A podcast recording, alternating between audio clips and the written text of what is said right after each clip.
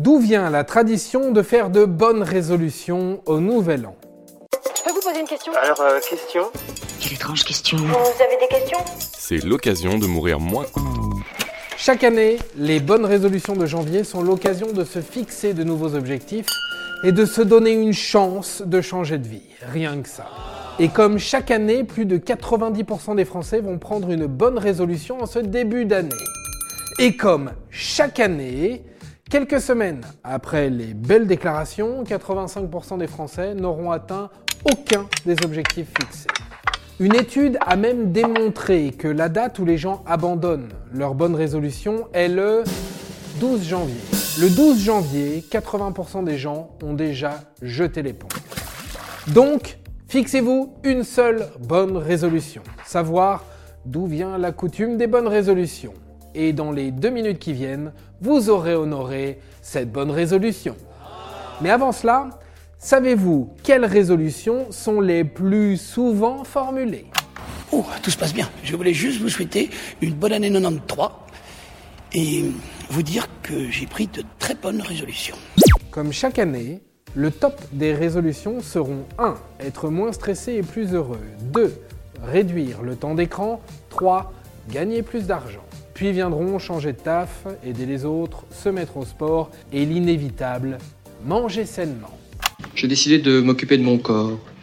Ok, mais ça vient d'où alors ces bonnes résolutions qu'on ne tient que trop rarement? Comme souvent, pour expliquer ce genre de tradition, il faut remonter loin, très loin. Et notre voiture à voyager dans le temps nous remonte à l'Antiquité.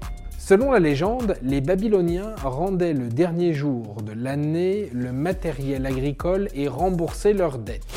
À cette occasion, ils faisaient un bilan de l'année passée. Le lendemain, les Babyloniens entamaient une fête de 10 jours pour célébrer le nouvel an babylonien, fête appelée Akitu. Il est à noter que l'on parle du nouvel an, mais qu'à l'époque, on le fêtait lors de l'équinoxe du printemps, soit en mars ou en avril. À cette occasion, les Babyloniens faisaient le rituel des promesses adressées aux dieux Marduk et Nabu pour obtenir leur bénédiction et leur protection. Promesse de devenir une meilleure personne, bien sûr, mais aussi d'obéir au roi. Et tout parjure donnait droit à des malédictions. Vous voulez vraiment aller voir un juge et lui raconter qu'un dieu qui remonte à Babylone va atterrir au beau milieu de Central Park West et détruire notre belle ville de New York? De leur côté, les Romains avaient l'habitude, au Nouvel An, de faire des vœux et échanger des paroles de paix tout en célébrant Janus, le dieu romain des commencements et du passage. Janus, janvier d'ailleurs, vous l'avez, non? C'est la meilleure offre en six mois, Madame Lanus. Janus, avec un J s'il vous plaît. Et au fil des siècles, cette tradition de bonnes résolutions en début d'année a perduré. Enfin, pour finir, puisque les résolutions ne sont jamais tenues, voilà ce que nos amis scientifiques, toujours sur le coup d'une étude très poussée et un peu pourrie, recommandent pour tenir vos résolutions. Voici les trois astuces les plus courantes.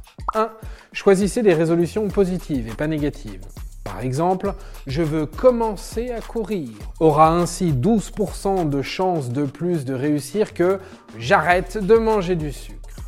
2. Évitez les résolutions trop ambitieuses, car les marches trop hautes sont trop dures à atteindre.